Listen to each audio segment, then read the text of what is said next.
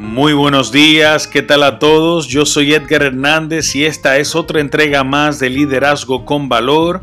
Y en nuestro devocional de hoy tenemos el título de El crisol del compromiso. En Juan 6, 67, Cristo le dijo a sus doce apóstoles, ¿Queréis acaso iros también vosotros? Le respondió Simón Pedro, Señor, ¿a quién iremos? Tú tienes palabras de vida eterna.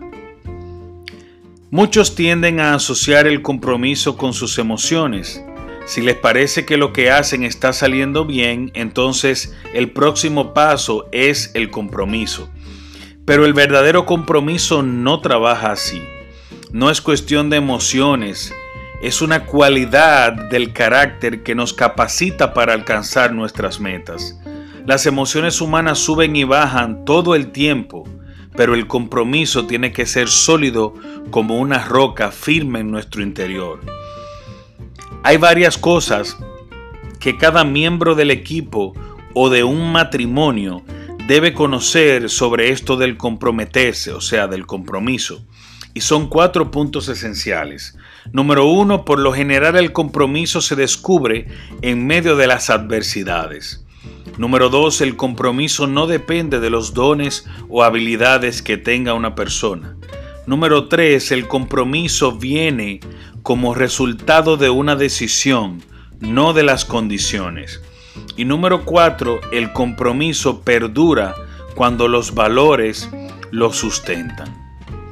Así que, hermano, hermana, si usted está comprometido en un proyecto, con su trabajo, con su propósito de vida o con una persona en matrimonio o una alianza en algún negocio, asuma ese compromiso como una roca sólida dentro de usted.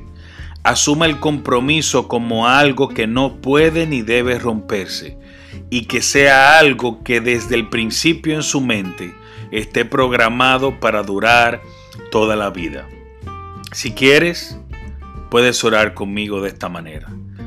Señor Padre Todopoderoso, te damos gracias por este día y te pido, Señor, que me ayudes siempre a mantener los compromisos que hago con cada una de las personas que me rodean.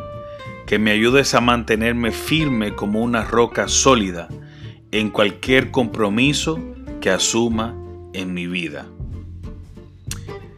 Amén. Esto fue todo por hoy. Espero le haya gustado. Nos vemos en otra entrega más en la próxima en Liderazgo con Valor. Que tengan un lindo día y que Dios les bendiga. Bye bye.